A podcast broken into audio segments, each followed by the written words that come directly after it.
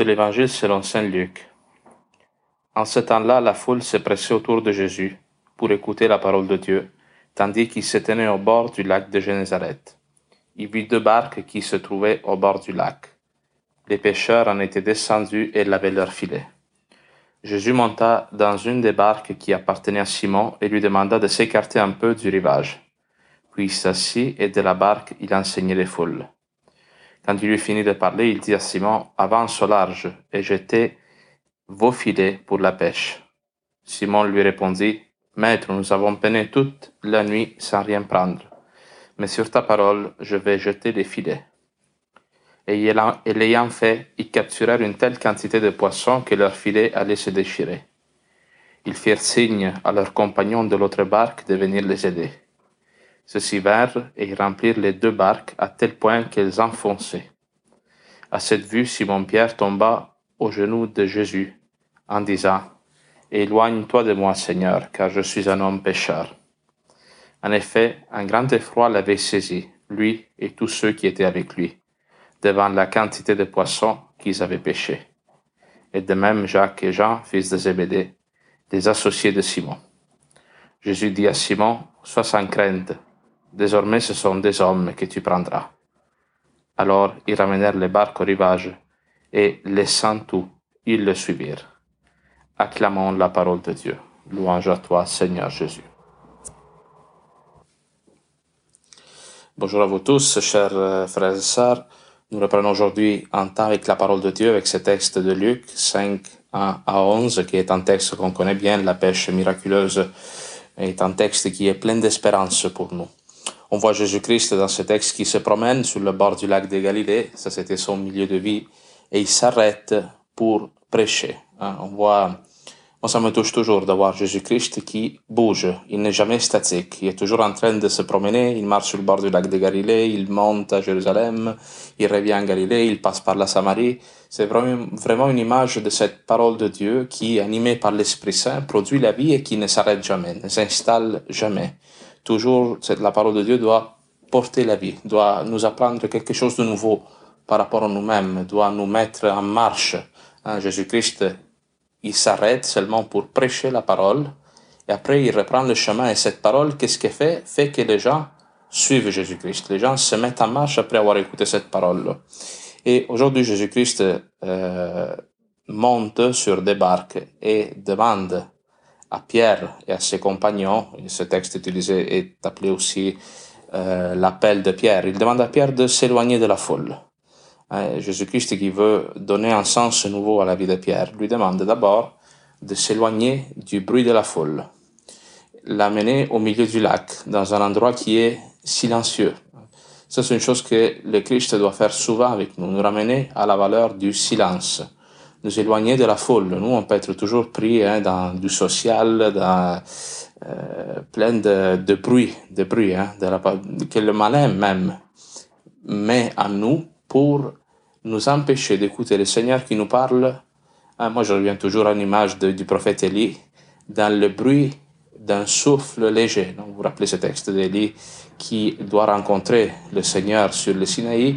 Hein, le Seigneur ne se manifeste pas dans le, dans le dans le feu ni dans des événements euh, terrifiants.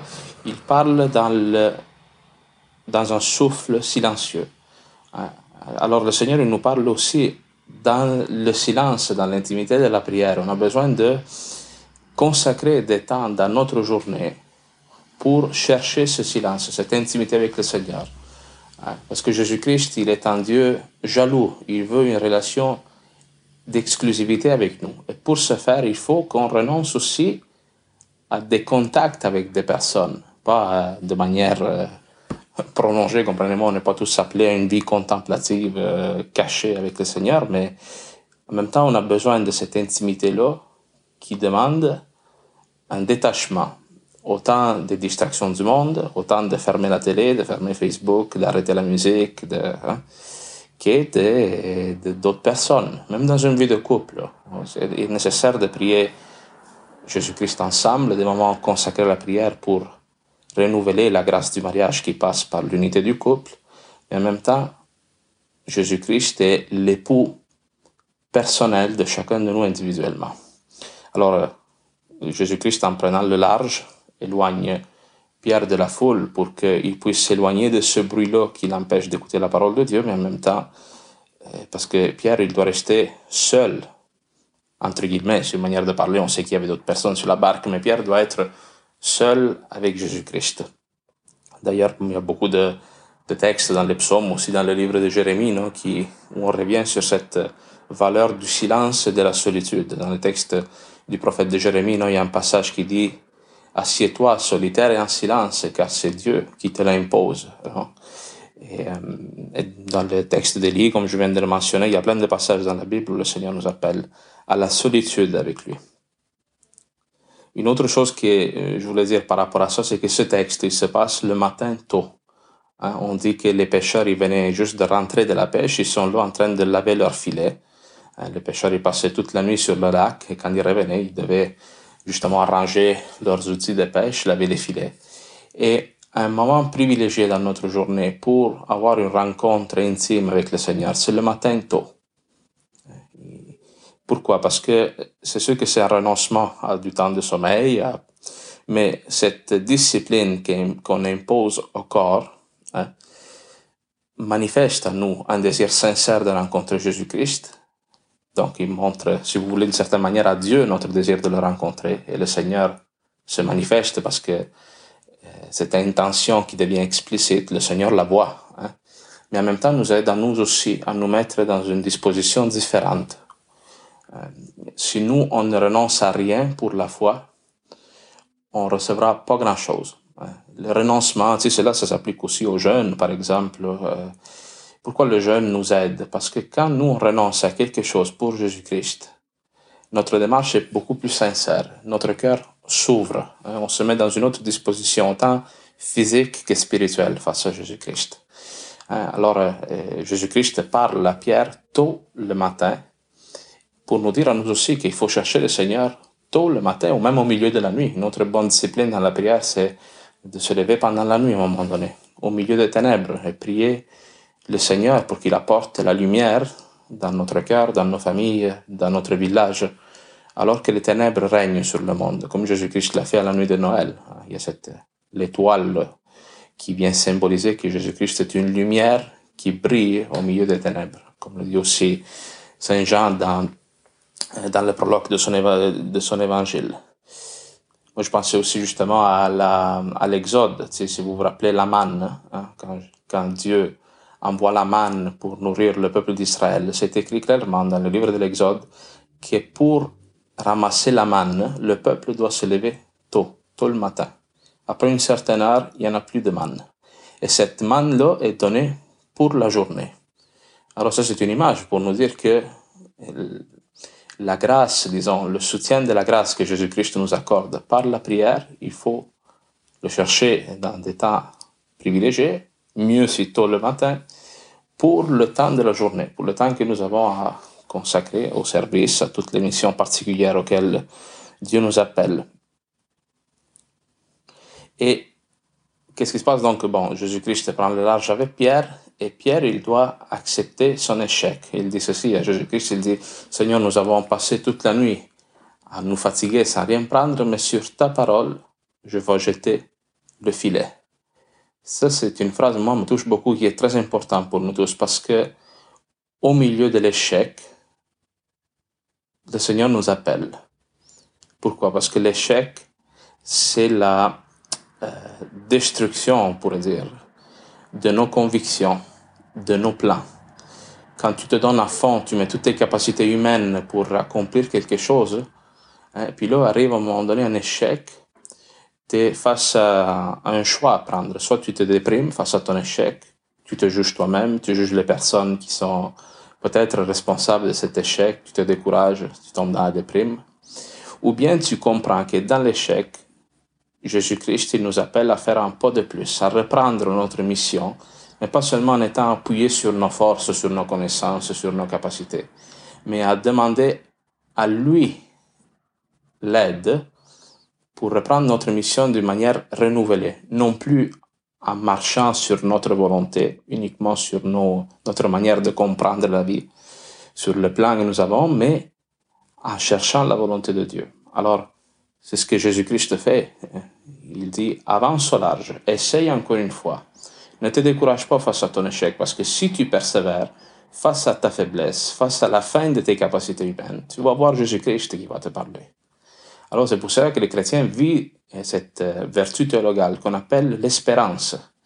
Pourquoi tant de, tant de, de pères dans la foi comme Abraham lui ont persévéré contre toute espérance? Parce que face à l'échec, il savait que s'il avait la grâce d'aller au-delà de cela, il y avait l'appel du Seigneur. Hein? Combien de fois nous l'avons vu dans, tant d'histoires de saints, par exemple, de, mais tant d'histoires personnelles, de personnes qu'on voit autour de nous, là, tu sais, que face à l'échec d'une vie, face à des difficultés, là, ils sont assez humiliés dans leur cœur. Hein, et leur cœur est comme attendri, on pourrait dire, est comme ouvert par cet échec-là. Enfin, l'humilité se présente. L'échec vient nous humilier et l'humilité et l'humiliation est un terrain fertile pour le Seigneur pour agir. Alors là, sur la parole de Jésus-Christ, donc sur un acte d'obéissance à la volonté de Dieu, Pierre continue son travail, il reprend le large, il continue de se fatiguer et là, il voit les fruits. Peut-être que le Seigneur aussi fait des miracles dans notre vie, surtout lorsque on, choisit, disons d'une certaine manière, c'est une manière de parler, choisir sa volonté. Le Seigneur, il permet des fois des miracles, des événements euh, qui nous surprennent dans notre vie pour nous encourager dans la foi.